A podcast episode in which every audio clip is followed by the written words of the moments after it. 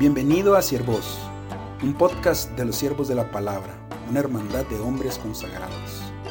A través de este podcast queremos compartir contigo nuestras reflexiones, aventuras y todo aquello que el Señor está haciendo en nuestra vida.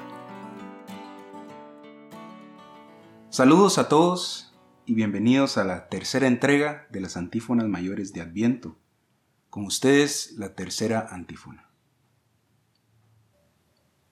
Oh renuevo del tronco de Jesé, que te alzas como un signo para los pueblos, ante quien los reyes enmudecen, y cuyo auxilio imploran las naciones, ven a librarnos, no tardes más. Es importante recordar que todas las antífonas refieren y hablan de Cristo, usan imágenes de la palabra de Dios que identifican a Cristo como ese Salvador, como ese liberador y son una oración pidiéndole que venga, que venga pronto, que establezca su reino, que libere, que restaure.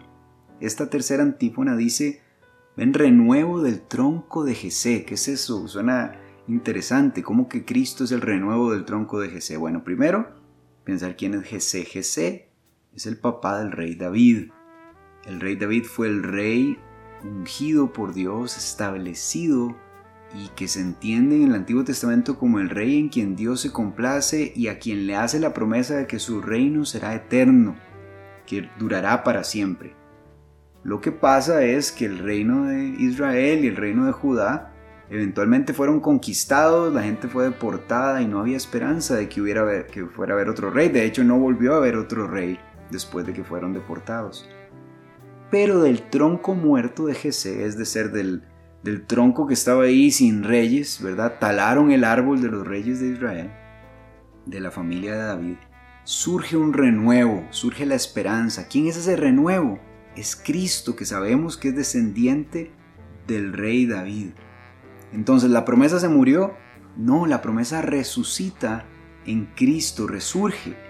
Y por eso la buena noticia de que a Él podemos clamar, Cristo se estableció entonces como una señal para los pueblos. Eso me hace pensar en la cruz, que se levanta como un estandarte. Cristo fue levantado y todos lo pudieron ver, la manifestación de Dios. Pero la antífona dice unas cosas muy interesantes, que todos la ven, una señal para los pueblos, que los reyes enmudecen. Es decir, que es una señal poderosa.